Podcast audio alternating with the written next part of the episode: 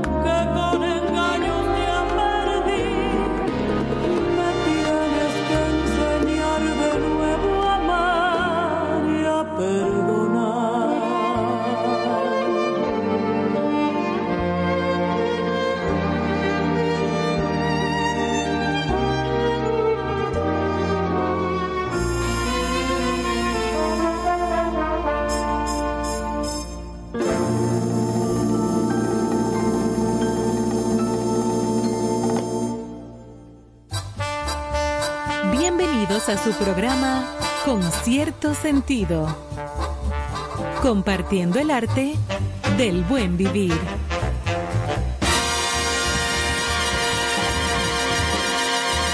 Por estación 97.7.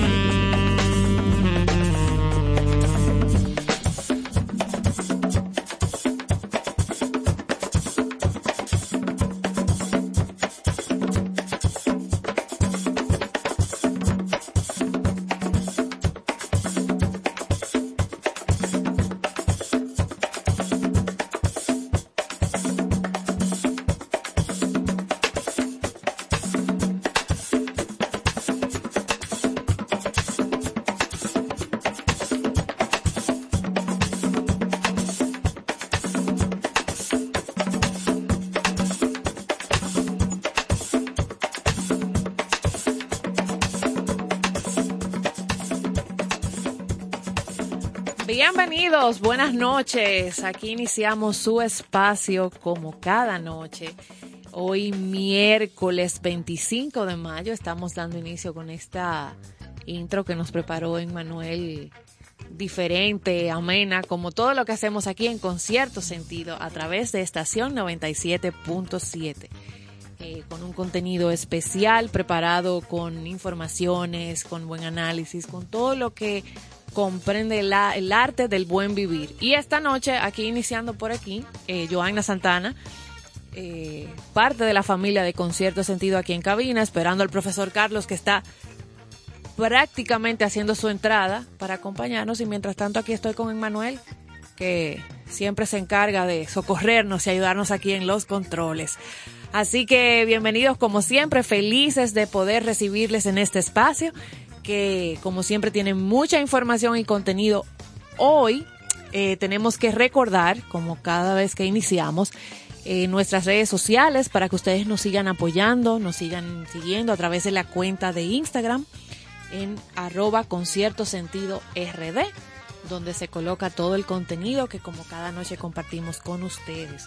También recordarles que este viernes 27 de mayo, o sea que al cerrar la semana, vaya haciendo un espacio y poniendo en agenda que usted no se puede perder el programa del viernes si es amante de la buena música, de la nueva trova, porque regresamos a Cuba para el especial musical del viernes 27 con nuestro invitado de honor y de lujo, el gran Pablo Milanés. Así que usted no se lo puede perder. Ponga ahí en agenda el viernes, que es antesala ya del fin de semana de las madres en la República Dominicana. Eh, ese es nuestro especial para cerrar la semana. Señores, y hoy 20, pero qué raro yo no tener mis, mis maestros aquí conmigo, pero ya casi.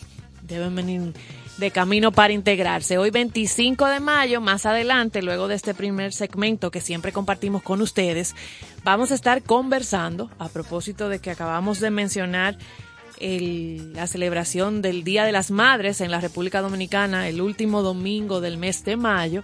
Va a estar conversando con nosotros eh, Sari Méndez de la plataforma Naciendo RD. A propósito también de que en el mes de mayo se dedica, creo que es el sábado justamente, sábado domingo, una efeméride especial para las acciones que promueven el cuidado, el bienestar de la salud de la mujer y de las niñas.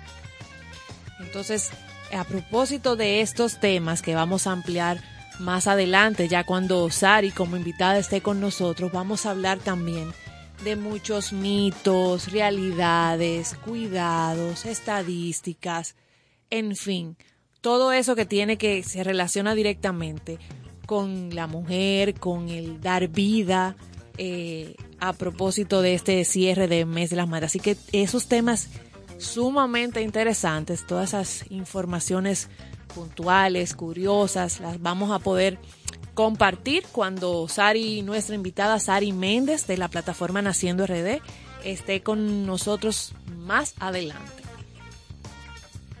Y como cada noche siempre compartimos las efemérides eh, que tenemos en el día. No es una excepción en el día de hoy, 25 de mayo, Día de África.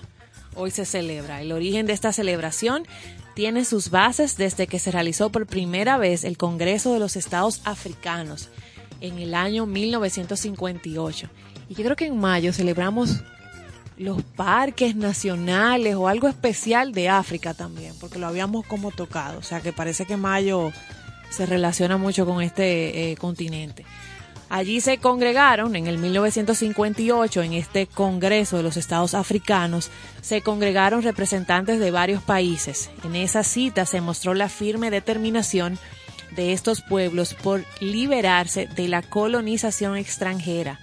En esta conferencia se propuso la celebración de un Día de la Libertad Africana. Y a partir de ese momento se continuaron efectuando los encuentros entre los distintos jefes de Estado del continente africano, donde nace la llamada Organización para la Unidad Africana del 25 de mayo del 63 y que posteriormente se cambió a lo que hoy se celebra y se conoce como el Día de África. Y hay que destacar, a propósito de esta efeméride del día de hoy, que en nuestro país se celebra este día por primera vez con algún acto especial, como relacionado a para reconocerlo, eh, a propósito de esta celebración del Día de África. Justamente eh, hace un ratito, a las siete y media de la noche, iniciaba esta actividad en el auditorio del Banco BDI, con la también participación de universidades de nuestro país, con la Asociación Dominicana de Amistad con Marruecos, Adamar, que preside el politólogo e internacionalista el señor Luis González. Entonces tenían un acto donde participaría el rector de Unicaribe, el maestro José Alejandro Aybar Martín, el embajador de Marruecos en el país, eh, Ishame Dahane, y como expositores el expresidente de la Junta Central Electoral, el doctor Julio César Castaños. O sea, tenían una actividad ya pautada ahora a las siete y media de la noche para reconocer eh, y hablar sobre esta organización en favor de los estados africanos por primera vez en el país. Así que anote ahí 25 de mayo, Día de África.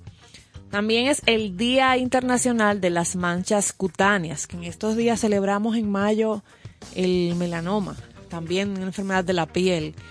Y hoy se hace referencia a esta, a esta otra patología que tiene que ver mucho con la radiación solar, que es la mayor responsable. O sea que nosotros que estamos en pleno eh, Caribe, ahí justo pegaditos del sol, eh, estamos más expuestos y más propensos a ser eh, víctimas de estas manchas cutáneas, que la radiación solar es la mayor responsable de la aparición de las manchas en la piel. Abusar de una exposición solar y sin la protección adecuada puede ocasionar quemaduras, la aceleración del envejecimiento de la piel, la aparición de manchas cutáneas. Entonces, de ese modo, la mejor prevención frente a estas manchas es utilizar diariamente protector solar de amplio espectro que asegure una óptima protección frente a las radiaciones que ya conocemos, o sea, de esa luz solar. Aquí debería, desde preescolar, por, por donde estamos, por, por nuestro clima, por la exposición, pero nadie nos dice. Y por eso nuestra piel sufre mucho, desde, sobre todo las niñas, desde chiquititas que aquí se, usted se levanta protector solar, porque el sol es parte del día a día pan nuestro, del, día a día de nosotros los dominicanos aquí en el Caribe. Eh, y eso también se celebra el día de hoy. Y 25 de mayo, una, siempre parece una curiosa, es Día del Orgullo Friki. ¿Oíste esa, Manuel? Del Orgullo Friki. Y hay manifestaciones y todo. Y usted dirá, ¿y qué es eso? ¿Y con qué se come? El orgullo friki o es el Día del Orgullo Geek, como le dicen en Estados Unidos. ¿Qué geek? El 25 de mayo. Está eh, creada esta efeméride o este día para, con el objetivo de cambiar la visión que se tiene sobre las personas que ante la sociedad tienen un comportamiento diferente al resto. ¿Qué geek? Se ha oído esa frase muy en, ya en los millennials y en otra generación, ya que suelen ser extraños y vienen a un mundo lleno, viven en un mundo lleno de fantasía. La fecha justamente coincide también con la celebración del lanzamiento en el 1977 de la película La Guerra de las Galaxias, así como otras festividades eh, que coinciden con ese día, que son bien extrañas, como el Día de la Toalla. Oye, la cara de Emmanuel ahora mismo un poema, Día de la Toalla, me pasó lo mismo cuando lo, lo colocamos en guion. Pero esas cosas extrañas que salen de lo común se celebran un día como hoy, 25 de mayo, que son geek, que son distintas y hacen sus manifestaciones y sus celebraciones eh, igual en este día. Y una sí muy importante relacionada con la salud.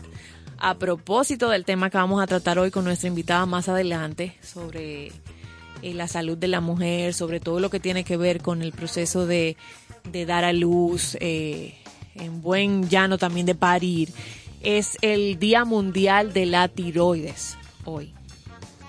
que es una glándula endocrina ubicada debajo de la laringe que tiene como función principal producir las hormonas tiroides T3 y T4. Estas hormonas son sustancias químicas que circulan a otras partes del cuerpo a través del torrente sanguíneo, siendo indispensables para el normal funcionamiento del organismo.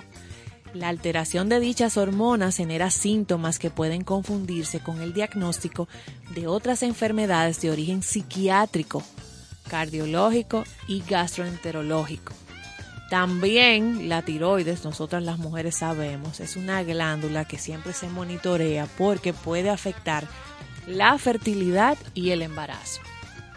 Entonces, estos días, estas efemérides, sobre todo las de la, de la salud, se proponen siempre para seguir eh, creando conciencia del cuidado, del diagnóstico, de la prevención eh, y de la importancia de los avances también que se van desarrollando en la ciencia a propósito de, de cada una de ellas. Y 25 de mayo, que tiene bastante efemérides y días y celebraciones, no se podía quedar una del reino animal, curiosa, que es el Día Mundial de la Nutria.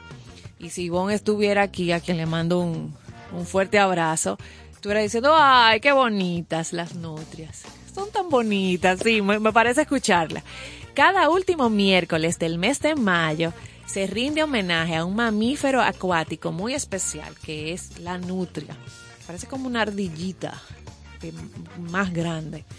Es su Día Mundial. En el año 2022 se festeja eh, desde este año esta efeméride. Y eh, por iniciativa del Fondo Internacional de la Supervivencia de Nutrias, con el objetivo de concienciar sobre la situación crítica que afronta esta especie, la cual se encuentra en inminente peligro de extinción es vital, es de vital importancia que la inmediata ejecución de acciones orientadas a la conservación de las nutrias en todo el mundo se pongan en práctica. Y volvemos a reiterar lo que acabamos de decir, estas efemérides eh, se mantienen ahí, se le asigna un día, es para que las personas siempre tengan la, la conciencia, para hablar de lo que está pasando cada año, se crea un lema o de protección o de prevención. Y este es el caso de las que hemos compartido en la noche de hoy. Bienvenido, profesor, con su. Andamos por aquí, andamos con su por aquí. camisa floreada de antesala de, de Hawái. Sí, Vino el es profesor. esto es del altitaje. Este tipo de, de camisa con mucho color. Esta me la regaló Picasso. Ah, sí, tiene como ese aire. Sí, sí. Sí, sí, sí, sí. va, todo Mira, lo que va. esa es una buena línea de ¿Qué ropa. Picasso. Oh, pero ¿qué pasa? Sí, sí, es- tiene como ese aire. El profesor Carlos Almanzar acaba de llegar aquí. me a- hablaste del Día de África ya. ya todo eso lo comentamos Ah, por sí, aquí. porque- Porque hay Todo el eso. orgullo friki. Todo, ese, ese le comentaba a Emanuel, ese orgullo friki. Manuel es loco con el orgullo friki. Cuidado, profesor, que esa camisa está un poco geek. Ah, sí, sí. A propósito, ah, eso es que el profesor seguro viene de alguna manifestación Sí, sí, del orgullo friki con su camisa geek. Colores. Sí, me con su camisa geek Me gustan los distinta. colores, me gusta un sombrerito. Cuando voy a los conciertos, porque como un chico bien que soy. Sí, sí, sí, sí, que chico geek y friki. Y ay, que tú nos hablabas de la nutria. Justamente Es un- ahora. Es un y- animalito interesante. claro, y les compartía a, la- a nuestra audiencia de Con cierto sentido que todas estas fechas que a veces parecen tan curiosas, eh, la tiroides también a propósito de la invitada que tendremos en la noche, es para mantenernos en esa, eh, ese recordatorio, esa conciencia, esa prevención de muchas cosas que está sucediendo con esos temas, con ese animalito, con ese caso de salud. O sea que son, son muy válidas. Vámonos con la música entonces, con el Sí, profesor. Emanuel, porque quedan muchas cosas Ay, interesantes. sí, para comentar hoy. Ay, señor. Seguimos con cierto sentido.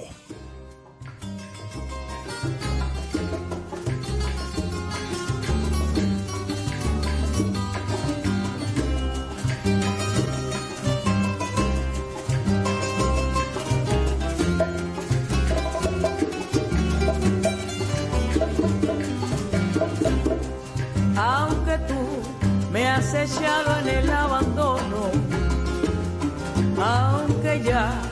has muerto todas mis ilusiones. En vez de maldecirte con justo encono, en mis sueños te colmo, en mis sueños te colmo de bendiciones.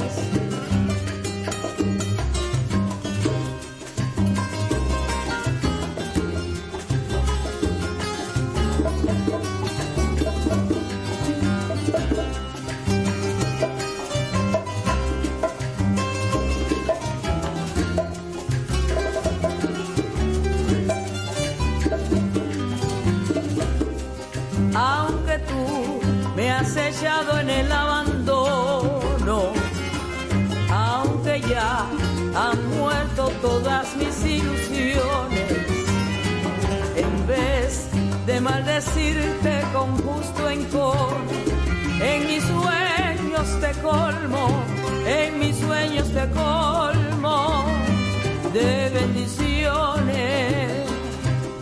Sufro la inmensa pena de tu extravío. Siento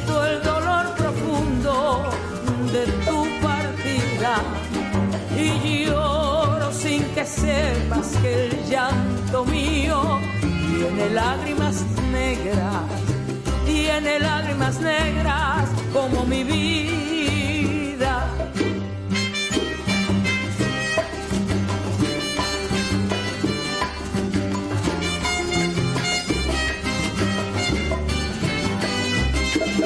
Tú me quieres dejar, yo no quiero sufrir.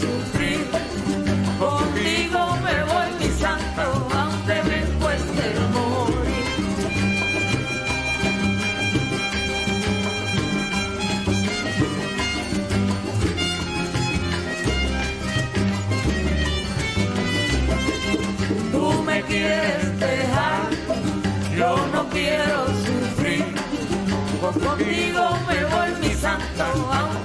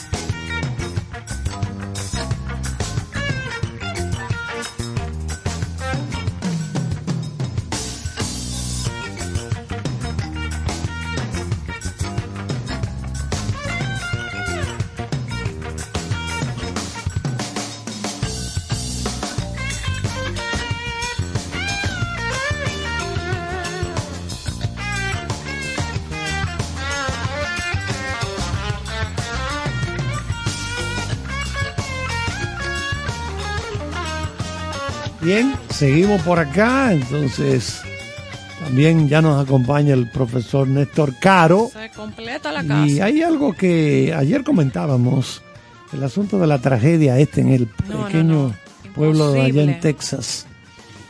Y Imposible no, no tocar y abordar y seguir Y- abordando el tema que ah, Sí. me suma esa indignación, al es como una mezcla, el- indignación, empatía con los padres, eh, solidarizarme. Hoy salían declaraciones como la del Papa Francisco, que, y me sumo a ellas, que decía que debe de alguna forma detenerse la comercialización o la distribución, como usted le quiera poner, sí, porque en, de en- armas de manera en indiscriminada. Estados Unidos tú compras un joven de 18 años, no le venden bebidas alcohólicas, pero sí puede comprar armas. Totalmente. Entonces, y yo enfocaba la eso- historia, Está la, complicado, ¿eh? la situación, esta tragedia, porque ese es el nombre, esta tragedia del mundo, que hoy también el presidente Joe Biden envió a poner las banderas a media asta en los Estados Unidos, eh, porque está creo que en un tour en Asia.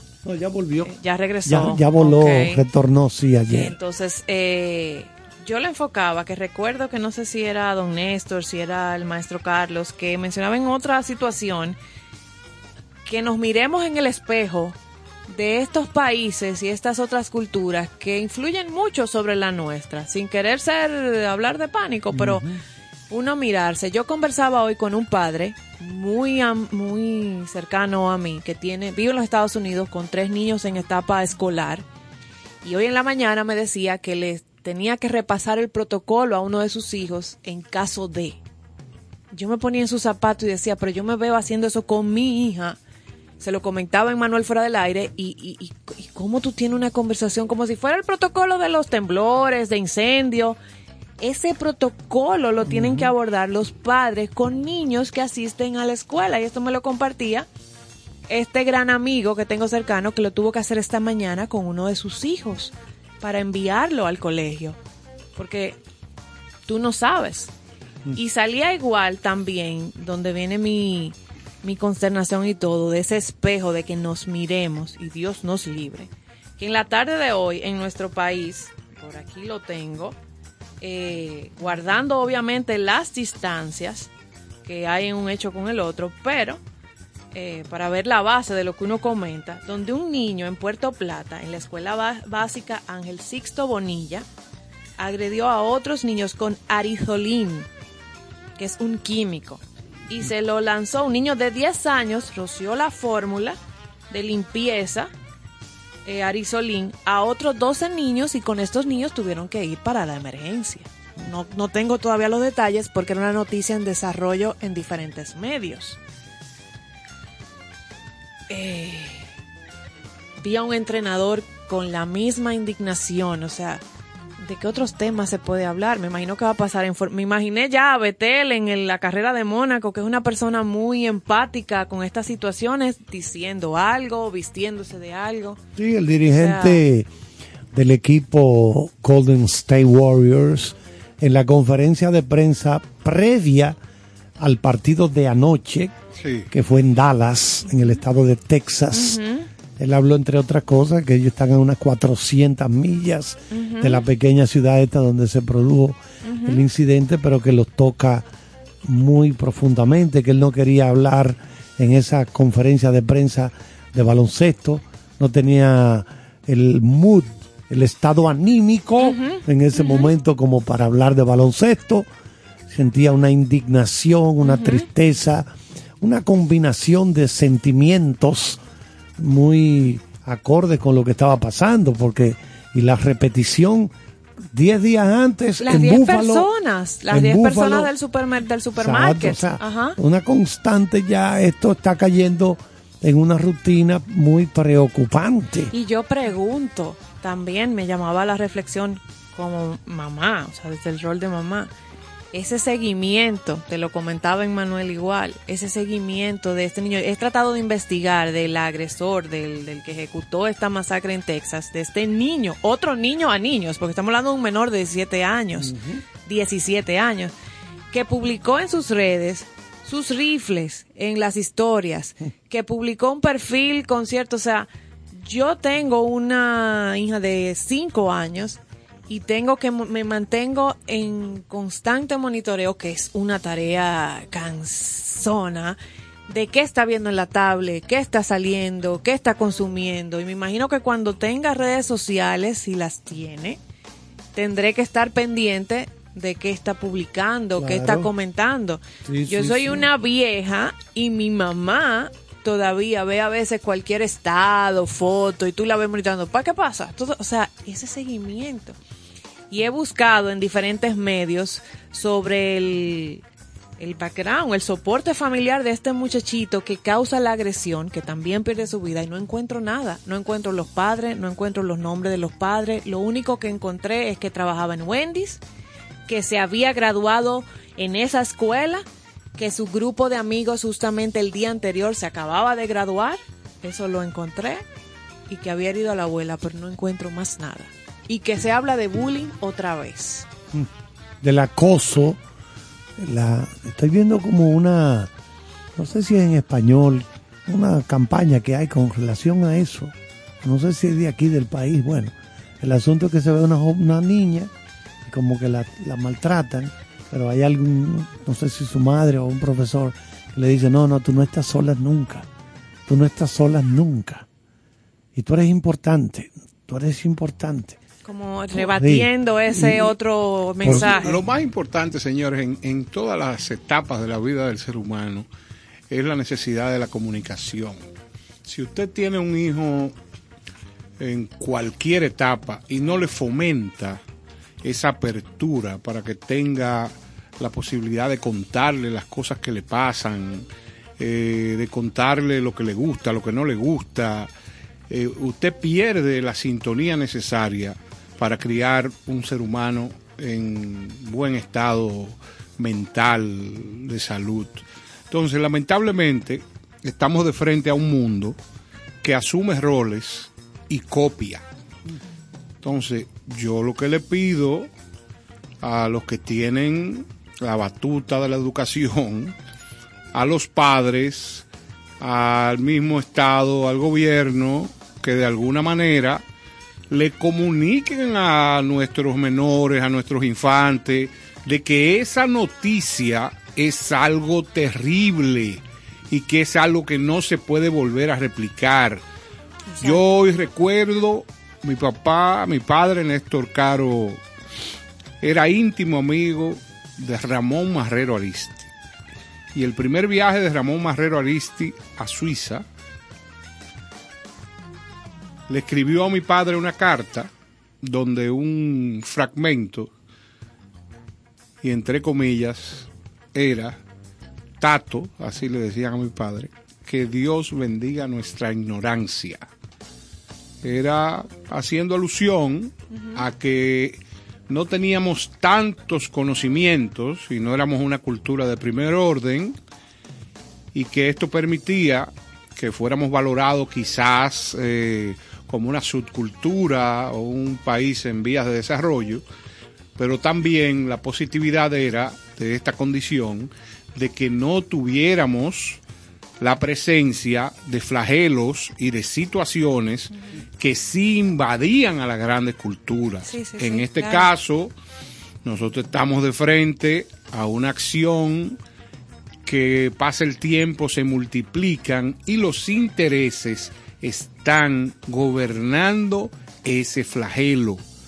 O sea, no puede ser que usted, si vende una piña o algún fruto que hace daño por el hecho de venderlo, usted rompa todos los parámetros y sin importar cuánta gente muera por consumir su producto. No, es que Entonces no. yo creo que es momento, Sin que es lo que esa indignación que sentí de, de ese entrenador debería de convertirse en un grito, principalmente en Estados Unidos, universal, o sea, de, de todo el que tenga la nacionalidad y que viva en Estados Unidos, formando una campaña que se mantenga a través del tiempo para crear todas las condiciones Oye, necesarias para que esto no pase. Como pasó con Floyd, el, cuando el agresor de la policía, que hoy justamente cumple aniversario de esa agresión que sucedió un 25 de mayo.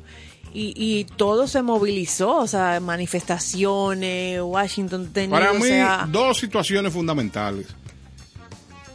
Ponerle régimen drástico al asunto de la adquisición de las armas y señores, caerle atrás de alguna manera a los individuos que por herencia o por conducta o por situaciones ajenas se conviertan en personas que puedan dañar a la sociedad. O sea, es un inventario. Yo estoy hablando de una cosa que es eminentemente difícil porque realmente cómo uno eh, se da cuenta de eso. Porque puede ser una actitud que nace en un momento y desarrolla esa acción, pero hay otras, como tú comentabas, este muchacho tan joven publicaba en las redes eh, actitudes, o sea, oye, los Estados Unidos tienen capacidad y el mundo completo para a través de los medios de comunicación tan efectivos para criticar y para acabar con la gente como esta, para, para crear unas alertas especiales donde cualquier acción de este tipo, aunque sea sencillamente un relajo, lo que sea, que provoquen una tensión de inmediato. señores, no estemos ajenos a nuestros hijos y más cercanos a comportamientos, a expresiones en las redes sociales, a que consumen. Me decía este amigo, papá en los Estados Unidos, o sea, con niños que están asistiendo a colegios allá o a escuelas, que la que lo que lo que es trending allá, lo que es tendencia es estos videojuegos de eh, violencia, y todo, y que nada, que los muchachos tienen horas y horas consumiendo este mensaje. Pero lo que dice Néstor, a los fabricantes de esos videojuegos violentos le importa un carajo que eso haga daño. No, Ellos lo que quieren es sacar miles de millones miles de millones de dólares con eso. No le importa el daño que haga. Olvidémonos de la gran eh, estridencia que crea una libertad disfrazada de libertinaje. No, yo quiero la libertad. La libertad significa tener la capacidad de reclamar en la avenida 27 de febrero, esquina Máximo Gómez, tus derechos. Claro. Pero antes, usted primero debió de cumplir con sus deberes. Entonces, sea un buen ciudadano y partiendo de ahí, cuidado si usted cruza la línea de libertinaje, porque no es la 27 con Gómez, quitarme la ropa, enseñarlo todo por una causa particular. No, no, no, no, no, no. Usted puede hacer un cartel en su casa, no tiene que insultar a nadie, sino exigir.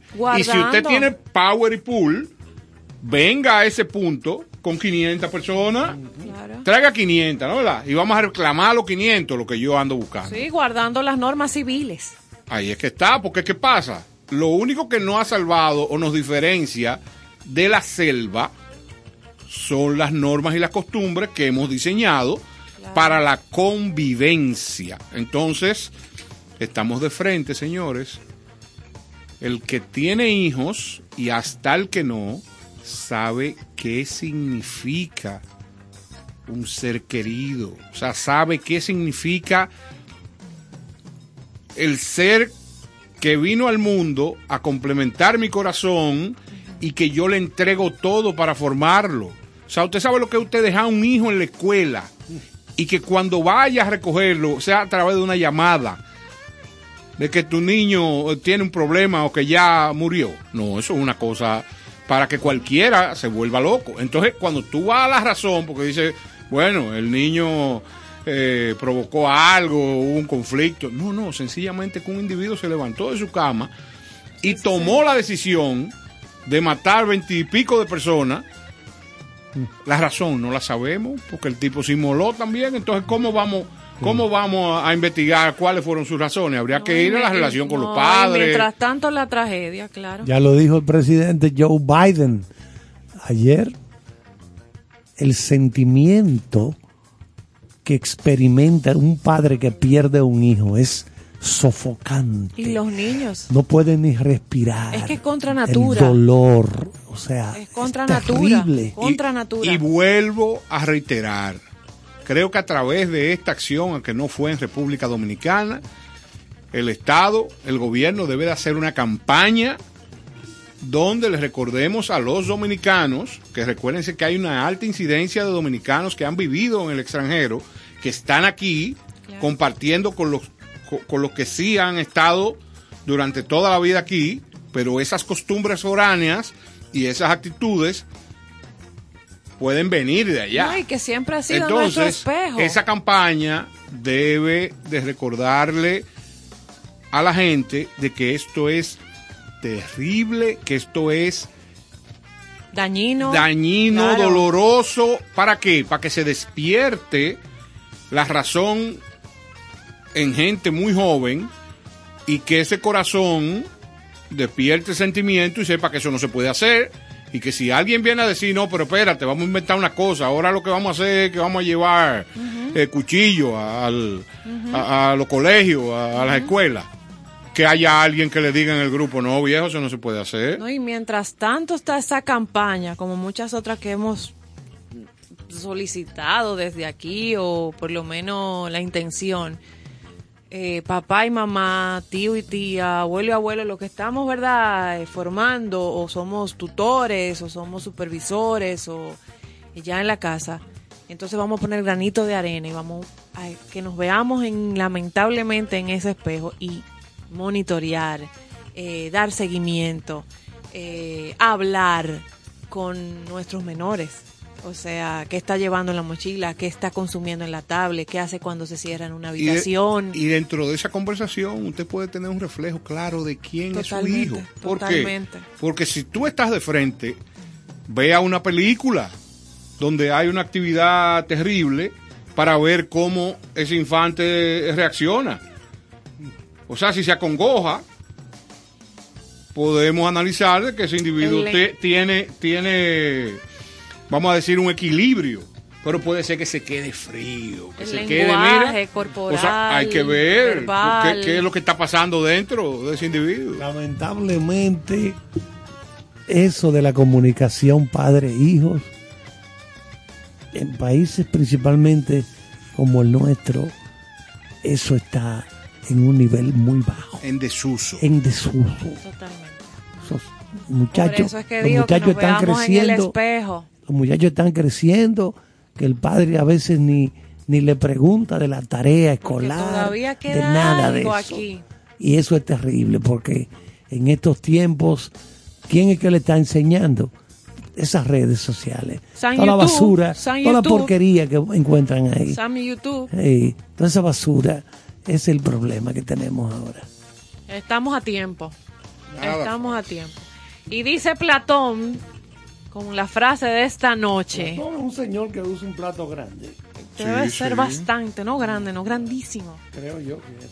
Que no perdamos la esperanza. Dice él que la razón y el valor siempre se impondrán a la traición y la ingratitud.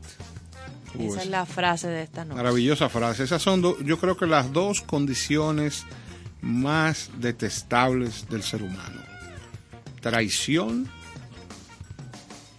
Y la ingratitud. y la ingratitud. No ser agradecido, no ser agradecido. Terrible eso. Porque usted tiene que agradecer hasta un vaso de agua que le den.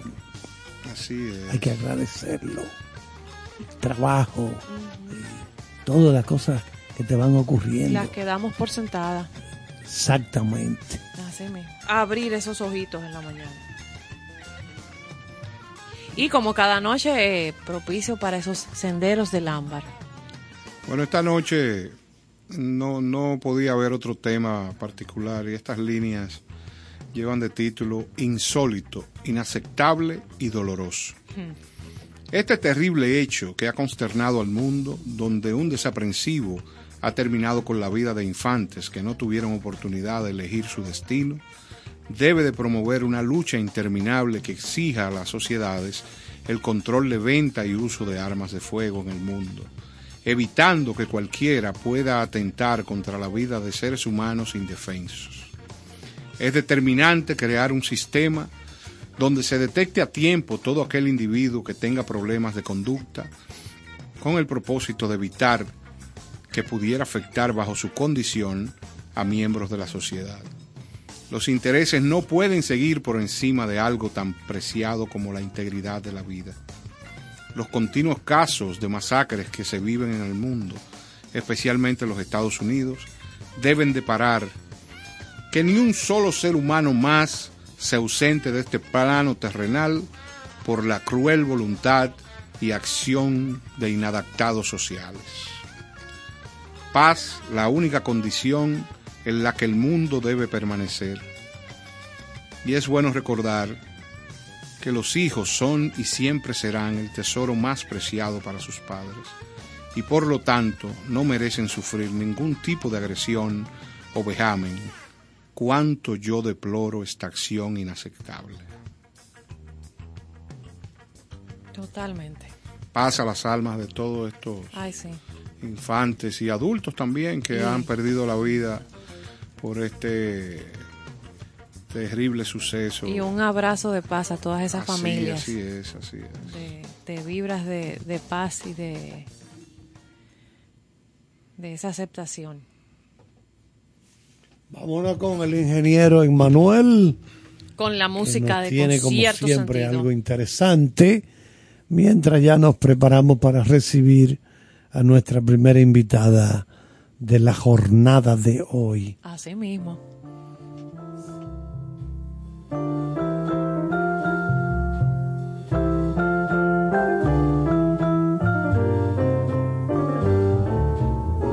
Unforgettable. That's what you are. Unforgettable, though near or far.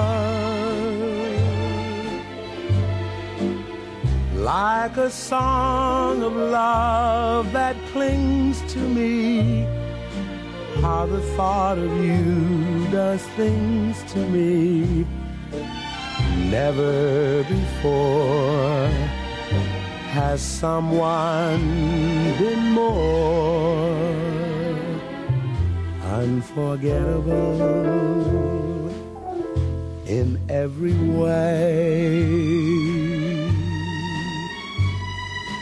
and forevermore that's how you stay. That's why, darling, it's incredible that someone so unforgettable thinks that I am unforgettable too.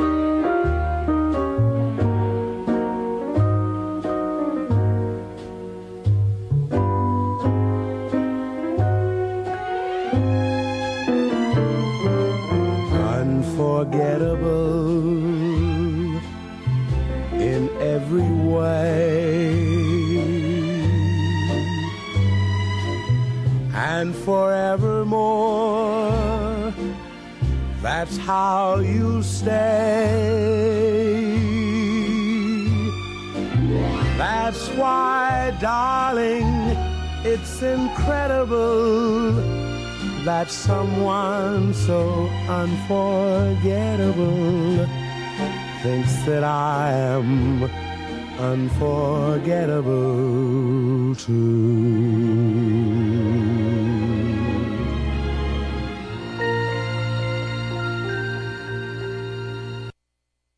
Con cierto sentido. There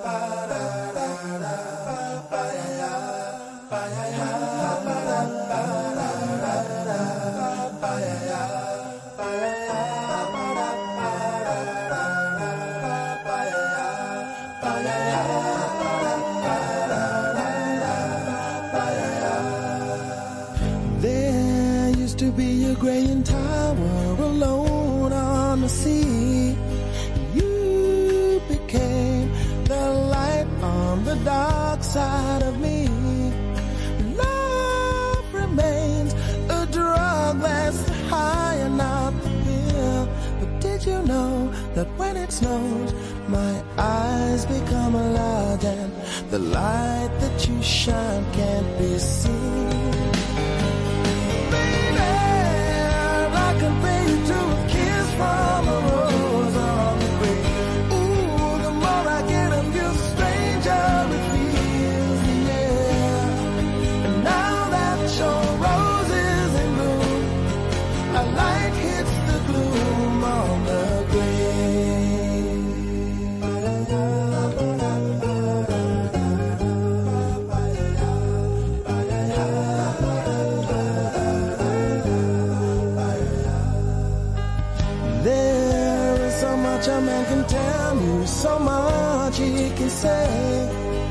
you remain my power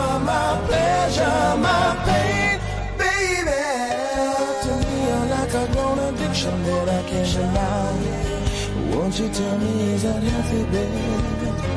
But did you know that when it snows, my eyes become a lot, and the light that you shine can't be seen.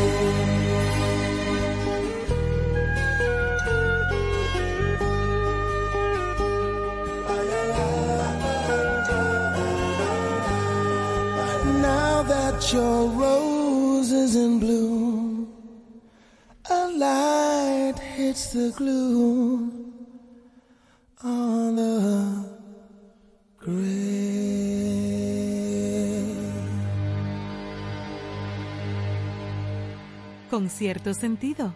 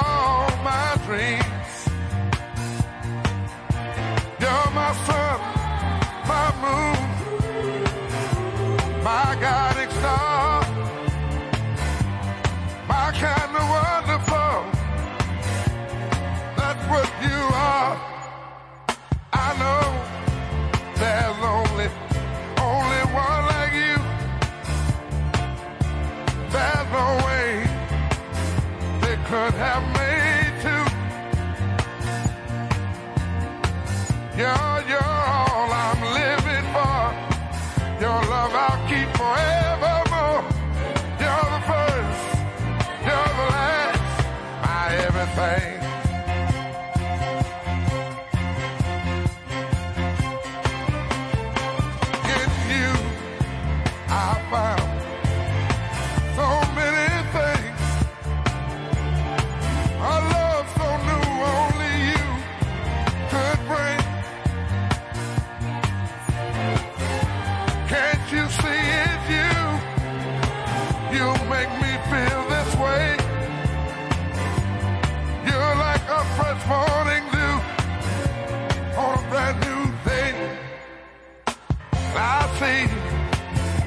on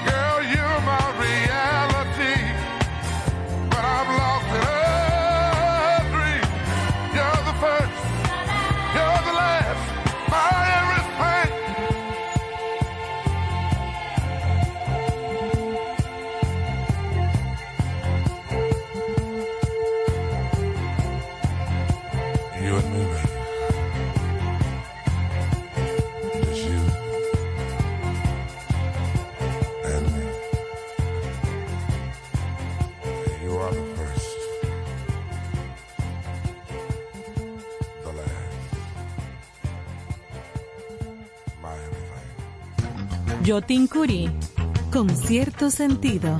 Muchas felicidades a los amigos de Concierto Sentido. Gracias por compartir el arte de buen vivir. Enhorabuena, allá nos vemos.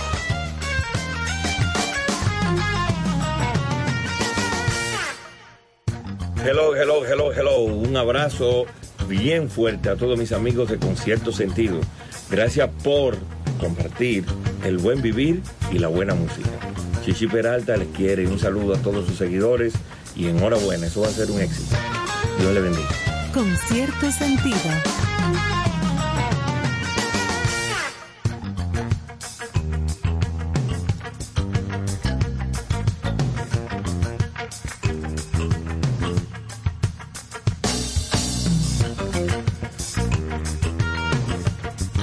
Bueno, señores, aquí volvemos con cierto sentido. Recuérdense que no es un concierto musical, sino con sentido. espacio, cierto espacio sentido. Que no Vamos es más, que no es más que uno, como pienso yo que debemos de vivir, no con el extremo en ningún ámbito, sino con cierto sentido. Ahora, estábamos escuchando a Urco. Estaba cantando ahí. Qué barbaridad. ¿Por qué que tú quieres? A mi hermano Barry White. No, me imagino, pero que yo te recomiendo que como estamos manejando el tema de la viruela del mono, que no te refieras de esa manera a ese insigne personaje del planeta de los Mi- simios. mire, Picasso. él se parecía mucho. ¿Eh? Eh, Urco se parecía mucho. Eso lo dices tú porque A- no lo tiene al frente. a Barry White. Eh, Barry White te revive y te da una pecosada. Definitivamente. Dígame, Santana. Gracias, Picasso. No, mentira. Gracias, profesor. Señores, como mencionamos al inicio, en el primer segmento, eh, a propósito del Día de las Madres, que en República Dominicana se celebra el último domingo del mes de mayo. Bye, bye, mayo. Y también que ahora este fin de semana se celebra el Día Internacional de la Salud para las mujeres y las niñas. O sea, todo lo que sea una acción en pro de la salud de las mujeres y las niñas del planeta con el objetivo de hacer frente a diversas enfermedades y padecimientos que sufren las mujeres en todo el mundo. Y dentro de ese listado eh, se habla mucho de la mortalidad materna y de complicaciones en el parto y que cada día lleguen más recursos, se pueda apoyar más a las mujeres en este proceso. Pues con esa cortinita de todo eso, siendo la mujer la que tiene el honor, eh, a quien se le ha otorgado el privilegio de dar vida, de que nos podamos multiplicar en la raza humana, pues tenemos aquí en cabina a Sari Méndez como bien, invitada de Con cierto sentido. Gracias por sacar el chancecito de estar con nosotros. De la plataforma Naciendo RD, que usted va a buscar ahí en Instagram. Naciendo RD y que viene a hablar y a desmontar muchos mitos y a decirnos qué es lo que está pasando con todos esos temas, pero en nuestro contexto, en nuestro país. Así que bienvenida, Sari, gracias por estar aquí. Gracias a ustedes por la invitación, yo más que encantada de venir. Y agregando lo que dices, terminó ayer la Semana Mundial del Parto Respetado. O sea, junto con todo esto. O sea, que Oh, vamos al contexto. Semana Mundial del, del Parto Respetado. ¿Y a qué hace referencia al parto respetado? Parto respetado es aquel evento ¿no? de, de nacimiento en que el eje principal es la mamá y el bebé, Ok. no el médico. No, no, puedes hablar con que en cierto no sentido. es el médico, no son los intereses clínicos, no son los intereses del Estado, no es un sistema encima de ella, es una mamá y un bebé. Y basados en ese como, se- como eje principal, debe de girar todos los otros intereses. Pero discúlpeme, usted me está hablando de un concepto el cual yo creía que estaba plenamente establecido y que todo acción, toda acción que se desarrolla en ese orden en nuestra República Dominicana podría tener eh, e- esa Porque se firma, o sea, ese en un nombre. parto respetado. No, claro, No es así. Es, cho- es chocante cuando uno cuando uno en- entiende como que, mira, que no tiene todavía que explicarme un parto respetado. O sea, ya está raro. Como, como que se deduce Se que asume. debió, se asume que debió, debió siempre ser así. Eso Se es, eso es lo que supone. quiero entender. Se supone que sí. Pero la violencia hacia nosotras llega hasta ese punto. Y es la violencia tipificada más callada que existe. O sea, estamos hablando de violencia de género en todos los sentidos. Pero la violencia obstétrica es la que menos se habla. Y más en países como nosotros, en vía, entre comillas, de desarrollo, porque se, se mezclan y se tocan muchos intereses que traen problemas y que remueven cualquier, cualquier presidente. Hay que estar claro, que la clase médica. O sea, remover o decirle a un médico que estás violentando a una mamá es una ofensa hacia el médico. Totalmente, me imagino. Tanto es así que aquí, países como nosotros, la muerte eh, materna, como, como tú mencionaste ahorita, Joana, la muerte materna se le atribuye al médico, no es al sistema, no es a la mamá, no es a la negligencia de un sistema que no nos está apoyando. Se le tipifica, se le pega como estadística al médico. Entonces, basado en eso, el primero que se cuida en todo esto es el médico Claro. y después estamos nosotras. Entonces, cosas tan simples, y vuelvo a decir, la, la- poner la comilla, cosas tan simples como no ponerte un suero, es algo que deberíamos tenerlo como derecho. Sin embargo, el, la primera violencia que se nos da en una clínica al entrar es poner un suero. Estamos hablando de lo simple. Estoy obviando la parte de los insultos. Estoy obviando la parte de no nos dejarnos mover. Estoy obviando la parte de cortarnos el periné. Eso es dentro del proceso dentro ya del de proceso del parto. del Estamos parto. sin contar la separación que hay con esa mamá y ese bebé, que es horroroso. Yo, yo hablo aquí, un, abro un paréntesis. ¿No tendrá esto que ver también mucho con, y ilustrasnos tú, con la desinformación que nosotras las mujeres también en sentido general, muchas eh, tenemos o hemos tenido o se tiene del proceso, entiéndase educación del proceso Sí, de totalmente. la luz, porque a veces uno simplemente se entrega a ese médico, confía en este especialista, pero yo desconozco que tengo otras opciones, que esto va por aquí, porque yo hago santa palabra lo que mi profesional de la salud Totalmente. En ese tema me va a guiar y eso hago. Claro, es que la responsabilidad de, de- de la salud de nosotros tiene que recaer en nosotras. O sea, vamos al médico a endosarle una responsabilidad que es nuestra. Hay un estudio en Estados Unidos que a mí me fascina mencionarlo cada vez que voy a hablar de estos temas. Es cuánto tarda una mujer en planear la boda versus cuánto tarda en prepararse para el bebé. ¿Y cuánto se dura planeando la boda? Mínimo 526 horas. Para prepararse para tener un hijo, 12 como máximo. Buenísimo. Estamos, estamos enfrentando la mínima de hora en una boda con el máximo de, de, de No, no, no, y lo 12 visualizo horas. ahora porque lo he vivido el proceso y es real. O sea, 12 horas para prepararte en uno de tus eventos más grandes de tu vida. Dar vida, claro. O sea, simplemente. Entonces, lamentablemente, vamos con mucho desconocimiento y miedo Es a eso aprendido que me refiero. hacia ese evento. Yo le, yo le quiero plantear algo. Yo conozco eh, muchos médicos en la República Dominicana y quería saber si usted conoce algún estudio que pueda reflejar qué porcentaje de, de profesionales de la medicina, porque yo eh, lo que creía era que la sola condición de estudiar medicina, conocer el cuerpo, conocer el funcionamiento, conocer eh, tanta información que te permite salvar una vida, te hacía un humano, un ser humano de un nivel diferente a los demás. Eso creía yo. Pero ahora mi pregunta es, ¿qué porcentaje de galenos entra dentro de esta situación que usted está contando? Que para mí la desconocía. Yo soy franco. Estadísticas y estudios no creo que hay porque es algo muy callado. Ok. Pero si nos vamos al intríngulo, yo que manejo mujeres cada rato y hablo con mujeres cada rato, te das cuenta cuán común es. Ok. Y los cuentos que me mandan por, por Instagram son horrorosos que yo no me atrevo. Estas yo, experiencias, yo voy ponte filtrando. 10 mujeres de cada 10, esta experiencia. Según la última que yo puse en mis redes, Ajá. el 98% decía que sí reconoce que hay violencia obstétrica. Y si la han sufrido en carne propia, por lo menos 54 frente a 42 decían. Oh, ok. Pero estoy segura que esas 42, cuando tú escudriñas qué está pasando, cuando le das más información, se dan cuenta que también fueron violentadas. O sea, simplemente no nos están dando la opción de parir.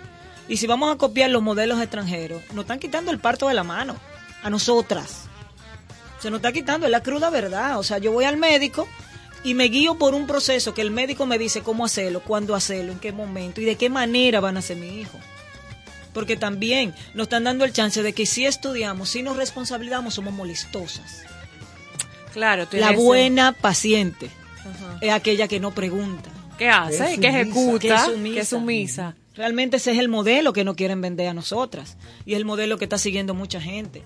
Y por eso muchas de nosotras, que yo soy Dula, eh, muchas de nosotras vamos. como Dula, caemos mal a muchos médicos. Claro. Pero va de la mano el médico con una tasa alta de cesárea que no quiere saber de la dula.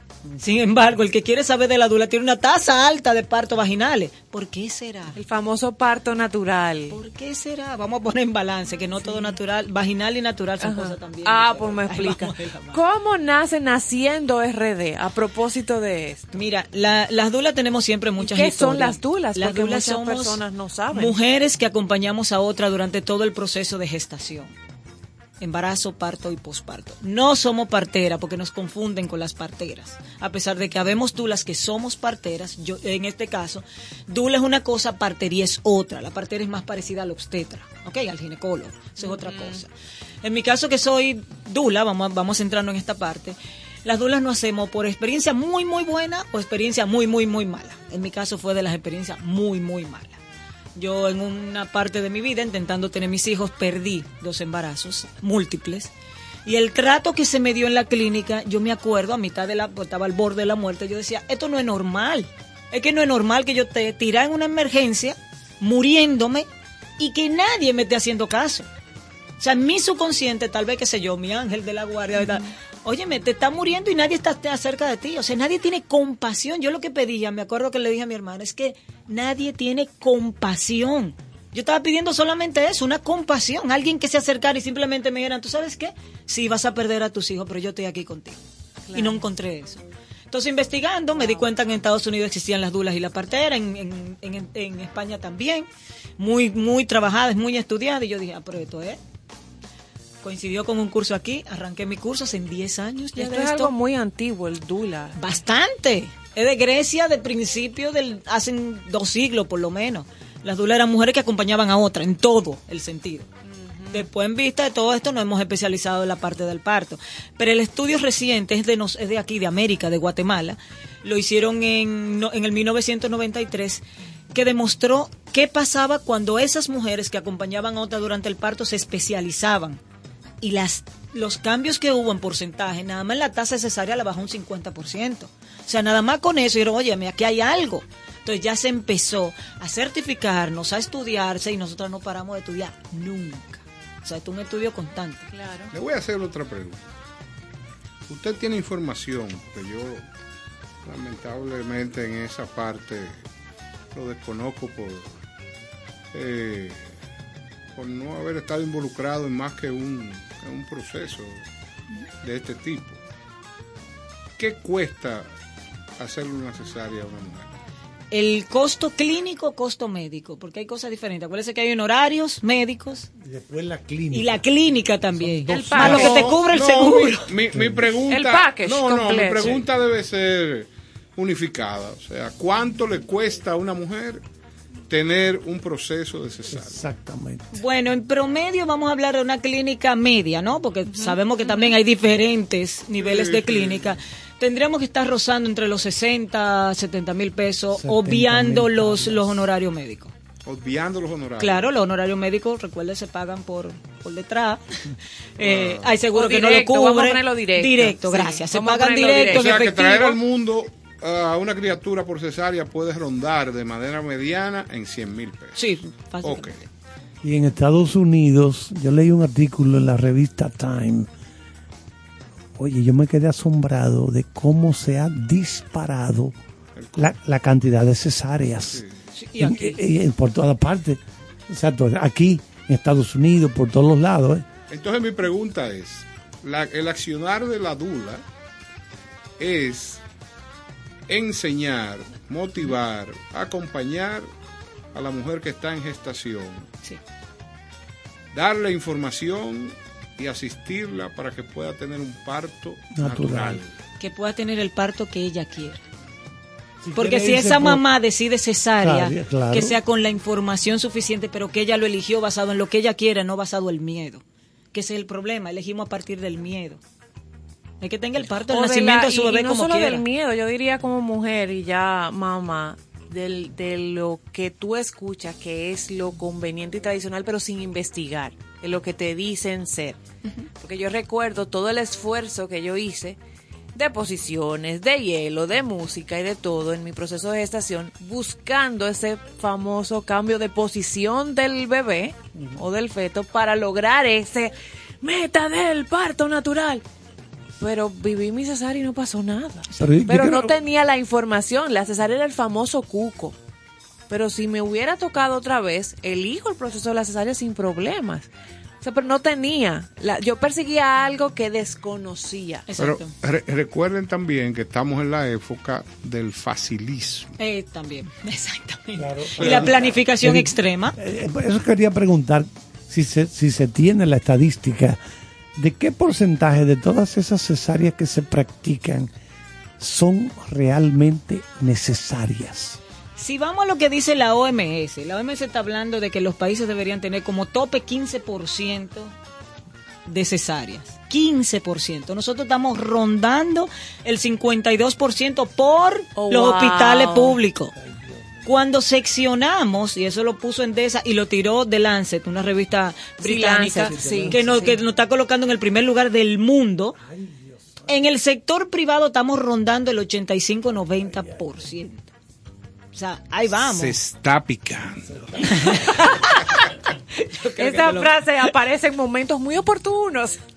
Entonces, si nos vamos a eso, basado en el 15% que la OMS dice, porque la OMS habla de 15% de partos que terminaron en cesárea, no que se planean cesárea, también son cosas diferentes. Terminar en cesárea es que tú hiciste una labor de parto y por H o por R terminaste en cesárea. Exacto. No es la planeación, la planeación de la cesárea apenas debería rondar en el 5%. Ajá. O sea, ya con ese numerito tú dices, ok, ¿en qué estamos? Lo fuerte, no es que tenemos este número obvio desde el 2018, se repitieron en el 2008, se repitieron otra vez en el 2020, más la subida de la mortalidad materna día por día. ¿Qué se está haciendo? Nada.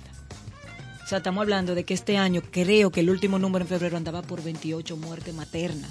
Y todas son por cesárea. Todas son posparto por cesáreas. No se mueren Sí. las mujeres que paren. Se mueren las mujeres que se operan. Sí, porque el parto natural es, es, es eso, natural, es un proceso. Pero oyendo su- sus planteamientos, usted debería de ser consultora del Ministerio de Salud Pública. No, porque yo soy colega de Joana.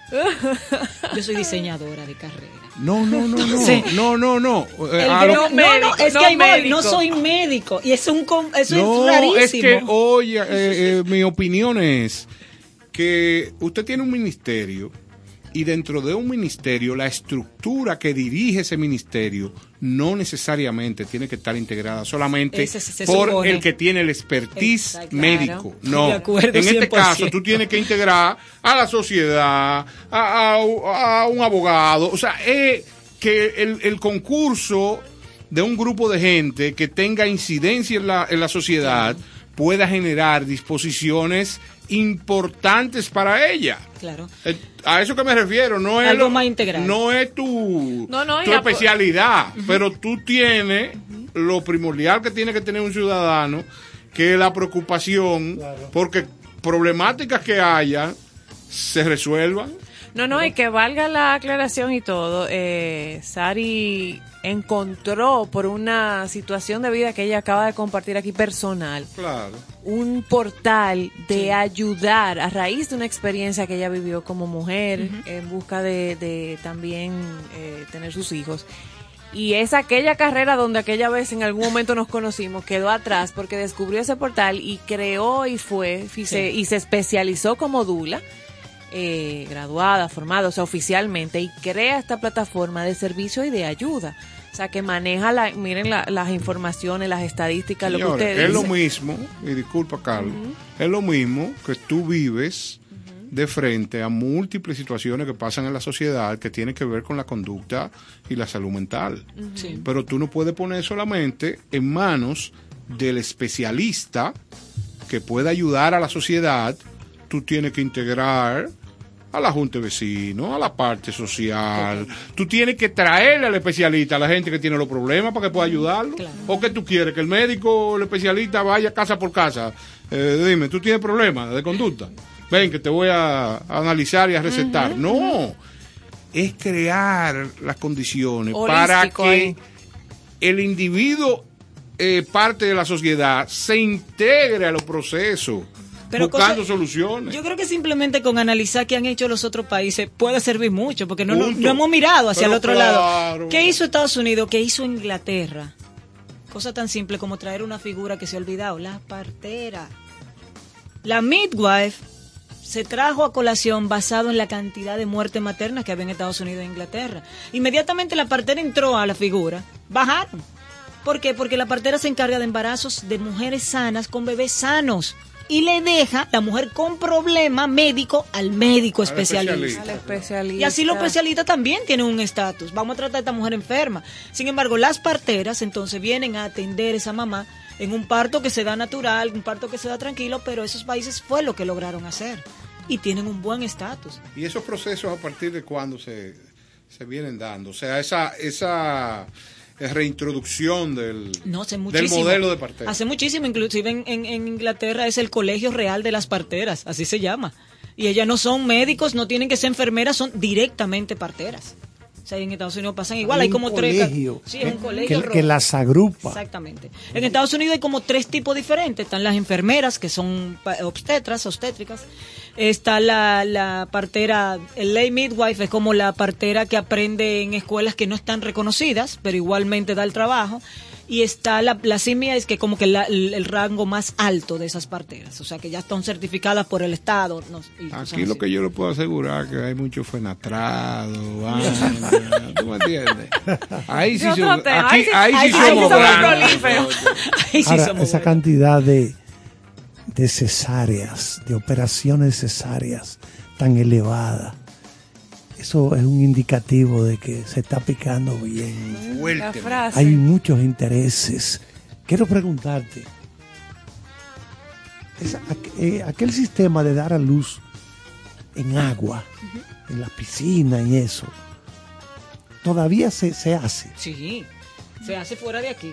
Sí, porque vamos a recordarle que el niño el- está en un el líquido amniótico. O sea, el hábitat del niño es líquido. Sí. Entonces, por eso, las madres que prefieren, eh, creo que, no, fue- no sé si ¿Cómo fue se Ange- llama, Angelina esa Jolie. esa- Creo que, su, creo que madre le dio a luz a Angelina Jolie por parto en, en agua, en, en la piscina. Hilary Duff acaba de parir así hace algunos meses. La atrás. actriz Sí. Hilary Duff. Que han Sí. tenido parto en casa los tres bebés, ha sido en casa. En la Porque casa. esa es otra modalidad, es el parto en casa también. O sea, y ella lo, lo hizo en agua con una partera en casa. Mira qué interesante. Pero que, oye, hay que, es que es alarmante la cantidad de cesáreas que se están haciendo. Pero tanto así es que las clínicas ni siquiera están listas para recibir mujeres que- de parto Y vaginal. creo, y me disculpas, creo que la asociación de dueños de tiendas de traje de baño debería de involucrarse en ese proceso porque las muchachas después de la cesárea eh, no pueden usar unos trajes de baño eh, diminutos, tienen que usar traje de baño. No, no, depende. Eso, eso hay buenos médicos que son nada que ver. Sari, tú que estás, tú que estás constantemente, eh, me consta, recientemente estuviste en una plaza con un aforo y todo, dando esas charlas, educando abiertamente para actividades de maternidad y todo aquello. ¿Cuáles son esos mitos, así brevemente, con los que tú te topas que desde tu exposición tú dices, wow, cuánto nos falta? O sea, esas dudas, preguntas, mitos en lo que todavía se cree. Yo recuerdo que armando el guion y comentando tu presencia en el programa, y me decía, hay gente que cree todavía en la cabeza, que no se lava la cabeza cuando Así se paren, no se, y duran 40 días sin lavarse la cabeza. Y si sé que si ella estuviera aquí te lo mencionara, y así hay muchos. ¿Cuáles mitos todavía por esa falta de educación que no tenemos de este tema? Un tema tan de uno, de la mujer. Tú, tú encuentras que están todavía en, en palestra. Sí, mira, y con eso también me, me, me, me gusta, a mí me gusta mucho hablar como de numerito. un, un periódico local que sacó la estadística de cuántos embarazos son deseados. A mí no me sorprendió porque es la misma teoría que yo tengo. Hasta- hasta estaba picando, yo creo que el 90% de los embarazos eran no deseados. No deseados. No planificados. no planificados. Y ahí tú dices, es que me hace sentido. Si tú tienes un embarazo no planificado, pues para el parto mucho menos. Entonces, el primer mito que hay sobre el, sobre el parto, ¿qué? que eso duele demasiado. Porque hay un meme por ahí en internet que dice que parí es como rompete no sé cuánto hueso junto y no sé qué. Entonces traemos ese miedo. Lamentablemente la Biblia lo puso. Parirás con dolor. Entonces ya traemos eso, aprendido, aprendido, generación por generación. Yo que he trabajado con tantas mujeres, tú te das cuenta, es que no duele tanto como los medios nos lo están vendiendo. O sea, lo que pasa es que el medio tiene que venderte el grito, el show, la vaina, porque si no tú no te enganchas. Claro. Mercadeo puro. Si tú no te enganchas a eso, simplemente lo O sea, el soltaste. primer mito es ese dolor, esa experiencia. Claro que sí, pero si tú estás bien acompañada, informada, Sí. Acompañada sobre todo, porque también están pariendo sola, es otra Sí. cosa. Entonces, si tú estás acompañada, informada, conociendo todo el proceso, muy difícil tenga ese dolor tan grande como lo describen. O sea, tú vas a tener un parto, claro, que tiene su intensidad, pero no necesariamente se convierte en dolor. Y ahí separamos, que eso es lo que siempre yo le digo a mis clientes, hay que empezar mentalmente a separar dolor de sufrimiento. Son cosas totalmente diferentes. Tú sufres sin dolor, no necesariamente. Sin embargo, el do del parto que tú sientes no necesariamente es sufrimiento. Es dolor por la intensidad. Claro. Pero no es sufrimiento. Entonces depende cómo nos cambiemos la mente. Pero Vamos imagínate ese tipo de cosas. Sufro yo viendo en televisión un animal pariendo. Oye, yo que nunca voy a parir, pero me pongo en el lugar de ese pobre animal que están, lo están ayudando, ¿verdad? Los veterinarios. Imagínate tú lo que tú lo que tú dices, necesariamente dolor no es sufrimiento. O sea, tú puedes sufrir. Yo, yo en ese momento sufro, Pero no aunque no esté siento sintiendo dolor, dolor. claro. Me pongo a ver, ay, que- Buenísimo ay, que, el salga, que salga bien. Ay, Ujú. sí, que ese animal, que- oh sí, me pongo a ver eso. Oye, porque me, Claro. uno nace con una sensibilidad, todos La traemos sensibilidad. un grado de, de No, sensibilidad. señores, y, y- Empatía. y si bien es cierto, el, la acción más noble y de mayor incidencia emocional es la de ver llegar al mundo Totalmente. a cualquier ser humano, inclusive en tu caso, como lo estás diciendo, hasta un animal. O sea, la idea es que La creación de vida. es esa nueva vida que viene y tener la posibilidad de presenciar eso, o sea, te sensibiliza y no solamente eso, o sea, de ahí en adelante tú eres otro individuo porque eh, los padres que han tenido oportunidad de participar en los partos de sus hijos, eh, hay algunos que tienen aprensión con la sangre o algo así que no, no pueden. Sí, pero aún De- así en de- ese momento- deberían, deberían de participar porque el cambio es fundamental. Pero tú sabes que trabajo como el que tú estás haciendo me pone siempre, me, me ratifica a mí que hay una mano oculta detrás de todo esto, empujando gente a hacer cosas importantísimas para la raza humana. Pero mira cómo ella le, ha, salido este deseo de ayudar a toda esta gente que necesita tanta orientación durante todo ese proceso de gestación, de cuando va creciendo el niño en el vientre hasta finalmente ya dar a luz y la recuperación posparto. Es una orientación que eso, el valor de eso es increíble. Ay, a mí me fascina trabajar con los hombres, sobre todo. O sea, yo soy de la que en la boda miro el papá, el hombre cuando va, viene entrando y soy el que lo, en el que lo parto miro al papá. Porque el cambio de un hombre tan grande después de haber nacido un bebé, yo me engrifo todavía. Porque es tan bonito cuando ese hombre ve todo el proceso, cuando está ahí, cuando es parte de cuando más cuando tienen una dula, porque cuando estamos nosotras se relajan más, no tienen la presión ustedes de estar, ¿cómo resuelvo? ¿Qué hago? ¿Qué No, hago? Sin embargo, tú- Claro. ah, no, cualquier cosa está ahí, es lo que me dicen, está aquí, cualquier vaina. Entonces ya se entregan al proceso, sí, pues yo empiezo a Se ser como que la dula, nunca me quieren pagar, es como que todo eso cuarto, pues esta mujer. Y después que salimos de ahí, la mayoría me dicen, vamos a hablar. Tú como que estás cobrando poco. Yo, tú deberías coger un cursito. Todos me mandan a coger cursos financieros que tengo que pagar, cobrar más. Que porque en verdad disfrutan, pasan a disfrutar un proceso que también es de ellos. Porque se nos están olvidando que ustedes es su hijo. El 50% es de los papás, que es lo que yo discuto cuando las clínicas no quieren dejarlo entrar. Ahora se quieren agarrar de COVID.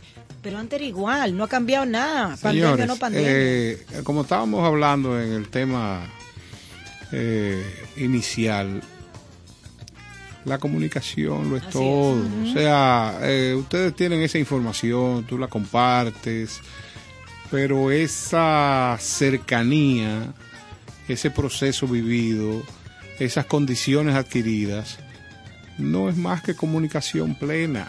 O sea, el que no se involucra en los procesos de las gentes que se quiere, lamentablemente los resultados no son los mismos.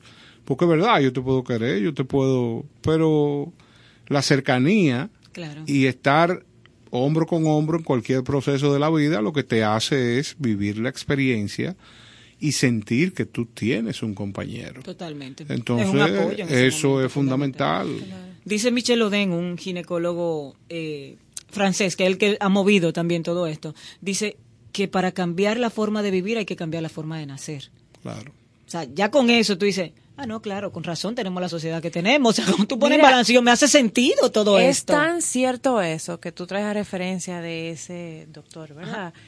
Que hago la salvedad a propósito que Don Néstor trae la salud mental, que cuando tú vas a las a terapia y tú tienes que llenar formulario de tu Sí. hijo o de tu hija, en ese histórico que tú le das a esa primera consulta que ellos tienen para crear tu perfil, miren si es importante, tú tienes que dejar saber cuántas semanas fue tu embarazo, si hubo alguna situación Traumática. traumática, eh, eso que tú decías, qué tipo de parto fue, tienes que Tienes que especificarlo. especificarlo. Eh, todo lo que tiene que ver con el nacimiento.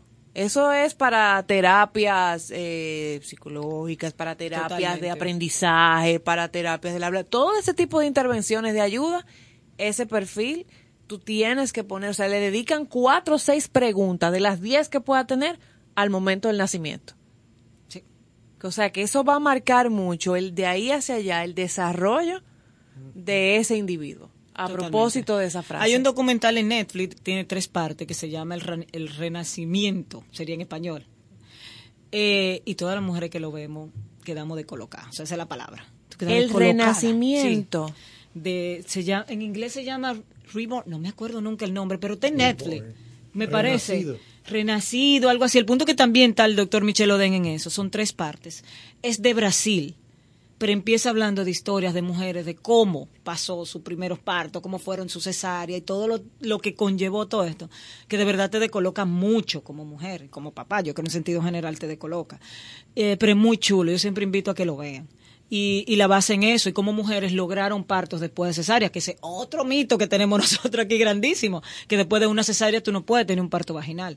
Gracias a Dios hay muchos médicos cambiando y se le está dando la oportunidad. Ah, qué bueno escuchar eso, que hay médicos a- Sí, ca- apoyando cambiando, muchísimo, a- muchísimo. Sí, hay pocos médicos, pero están Pero haciendo hay. mucho trabajo con ese sentido de cambiar la mentalidad que se puede parir después de cesárea. Y se puede hacer una campaña promocional. Totalmente, Que, sí. que el médico reciba lo mismo 100 y te deje hacerlo natural. y tú verás que todo está resuelto. Pero los seguros deberían ser lo primero, porque los seguros le conviene más que paran, porque pagan menos a las clínicas. La ERS debería ser la primera banderada de los partos Ah, vaginales. bueno, lo que pasa es que tú ahí tienes que... Tú sabes lo que es el origen de las cosas. El origen de las cosas es, y los expertos en inteligencia lo saben, es como un árbol genealógico de una persona o de un caso. Si yo a usted la voy a investigar, yo la investigo desde que usted nació hasta el día de hoy. Entonces ahí lo que tendríamos que ver de quiénes son esas empresas que tú Ah. qué, qué socios tienen, cómo es el en, que diría nuestra admirada eh, Miriam Germán Brito, pro- eh, eh, la primera figura del Ministerio Público, el entramado. Eso es lo primero que hay que ver. Es un asunto sí, sí, sí. de intereses las redes. que hay. Lamentablemente, todo gira alrededor de eso. Todo tiene un componente económico. Y le fuerte que la gente habla de dinero. Y, y yo no baso en dinero. Bueno, si no vamos en síntesis, sí. Es tiempo. Lo que estamos hablando es el tiempo médico. ¿Cuánto tiene que dedicarle un médico, un, un obstetra, a un parto vaginal? Mínimo 12, 14. Esto no es hora. Sin embargo, la cesárea es muy planificada. Un día en específico, Oh, sí. una hora en específico, 40 40, minutos. minutos. terminé y está cosiendo otro, me voy para consulta. Solamente ese término, labor. Cuando yo veía ese término en inglés, oye, eso. Aquí también le llaman labor de parto. Labor de parto. Ujú. Labor de parto. O sea, es una labor, una sudadera y un esfuerzo. Puja. Oye, no es fácil ese momento. Eso no es fácil. Oye, 14 horas, dice ella. Dura, le puede durar un médico No, más, trabajando en un parto natural, vamos a llamarlo. Sí, sí. es que estamos hablando de un tema tan, tan apasionante, esto de, de traer vidas al mundo. Definitivamente. Pero tú tienes que seguir analizando cosas que pasan en estas sociedades eh, y que uno aprende mucho. Primer punto, tú deberías de, de investigar cuántos pacientes puede ver un especialista en un Eso- día Eso está ya. puedes ver, tienes que ver cuántos especialistas, sin ser especialistas en cirugía, están haciendo cirugías. Y son ricos. Muy profundo. Sí. Sí. Yo una sí, vez tuve, sí. yo tuve una oportunidad de juntarme con unos muchachones que no había ningún cirujano y todo Sí, sí. tenían mansiones, ay, todo era por cirugía. Entonces, esa es otra realidad. El promedio de una cita ginecológica, o no, obstétrica mejor, para mujer embarazada está rondando los 15 minutos. O sea, una zona franca, yo creo que estamos teniendo. O sea, llegaste, te pesé, te fuiste, te fuiste. te- te- te- te- Es rápido. Ya, para ti, ta, ta, ta. O sea, Un consulta proceso, de 20, ajá. 40, 50 mujeres en una tarde. Eso, eso Sí. ni siquiera cabe Sí, en la cabeza de un ser humano. Me consta, es así. O sea, no están teniendo tiempo de sentarte, preguntarte cómo estás, qué te pasa, No, eso no. cómo, qué te sientes. No. Porque tú tienes los pies hinchados, tú caminaste mucho, algo que te estresa, eh, te quiero mandar al psicólogo, no se da tiempo, no- yo no es posible que me dé cuenta que una mamá necesita ayuda psicológica antes que su ginecólogo. Eh, es, es bueno, es bueno aclarar que nuestra posición eh, y todo lo que se ha planteado aquí no es generalizada. Ah, no, claro. No, no. Hay excelentes Sí, sí, sí, médicos.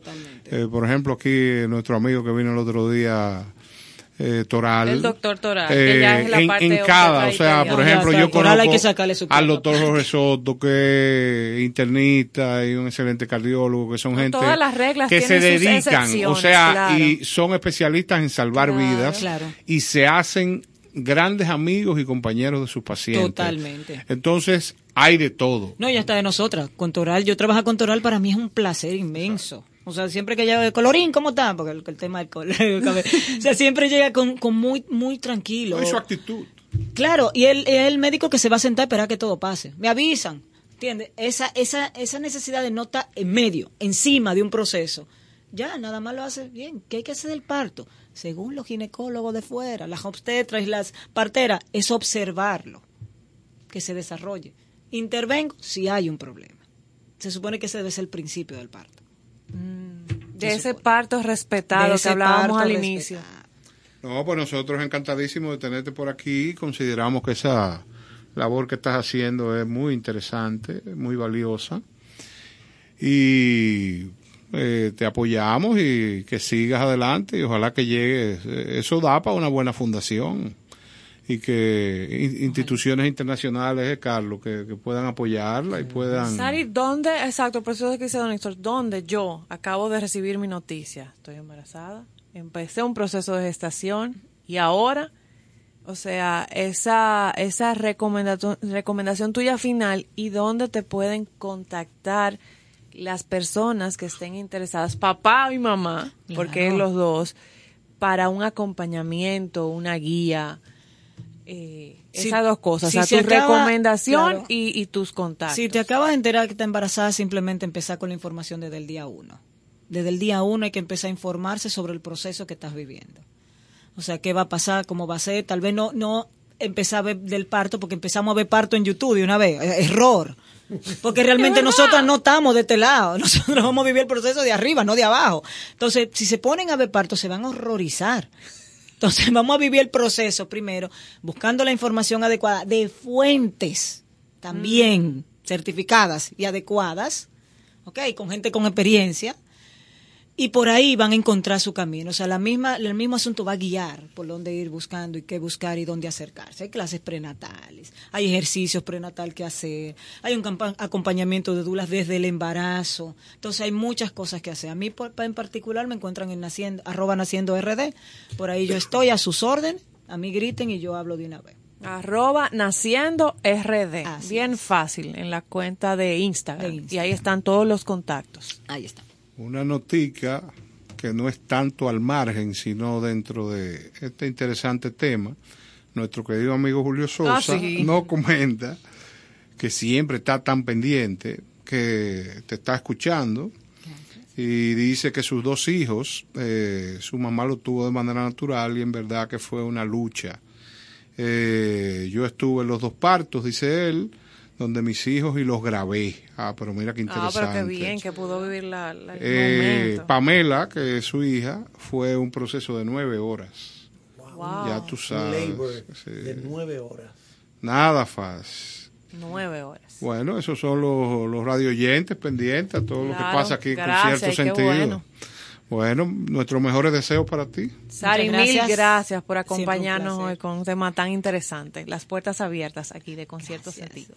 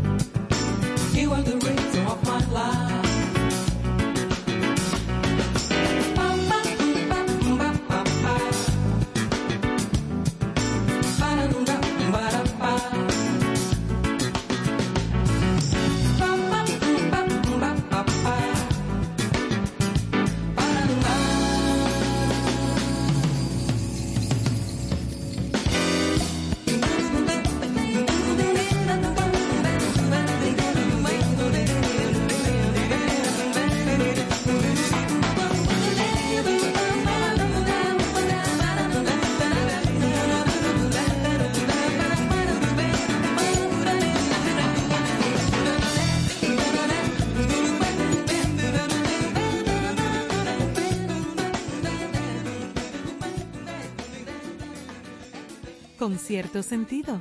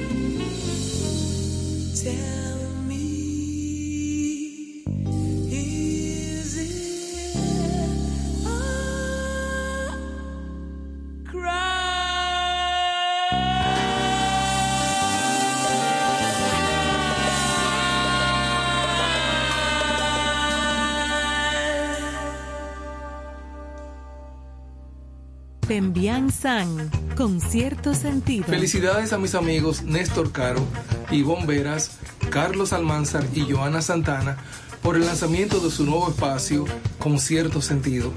Gracias por compartir el arte del buen vivir. Allá nos vemos.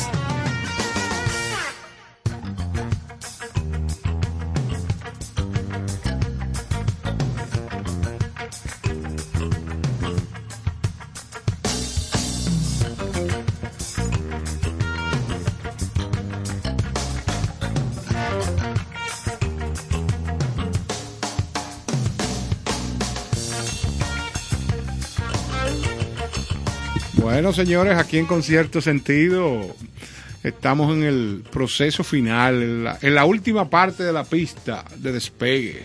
Bueno, sí, vamos a adelantar que el viernes, y como es costumbre, ya vamos a tener un invitado en cuanto Ay, sí, a su música, a conocer de su vida, de su trayectoria, a escuchar sus palabras, eh, todo ese tipo de cosas. Vamos a tener este viernes a, a ese gran cantautor Pablo Milanés, eh, que está residiendo en España ahora con su esposa, ¿verdad? Su esposa actual.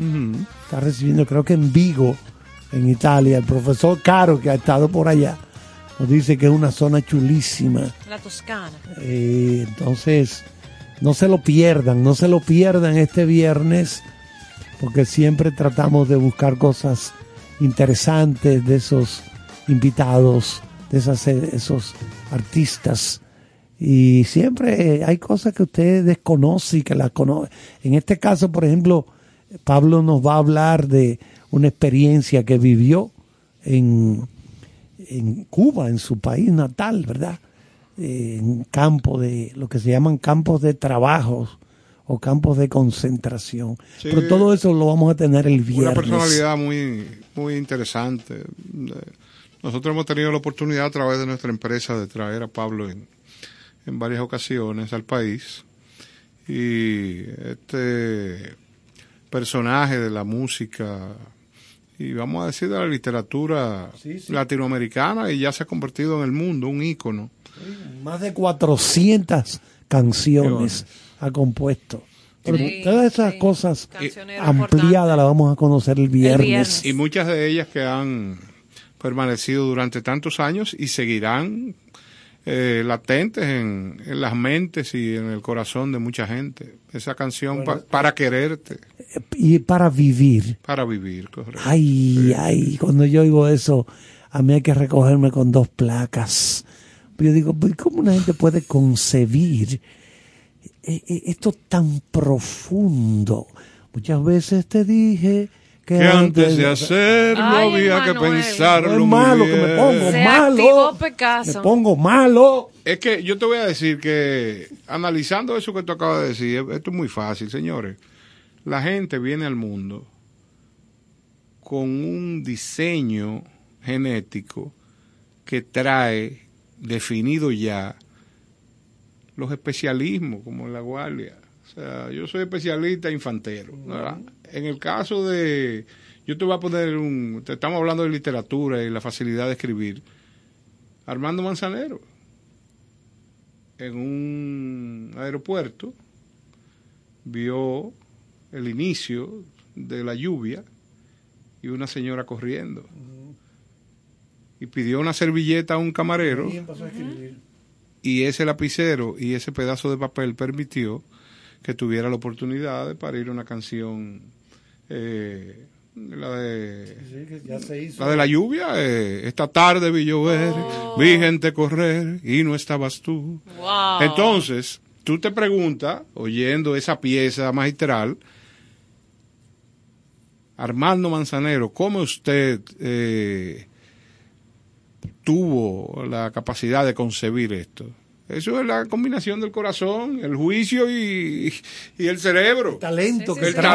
talento. El Que talento ya, lo que hemos trae. dicho aquí muchas veces, que viene innato, propio. Claro. Sí, yo recuerdo a- a cuando Sir Paul McCartney escribió Yesterday, explicó eso y le, le surgió, le brotó y fue como como que se puso en contacto con algunas personas, pero ustedes han oído algo parecido a esto y le, le tarareaba. Sí. No, no, no, nada, nunca, nunca, nunca.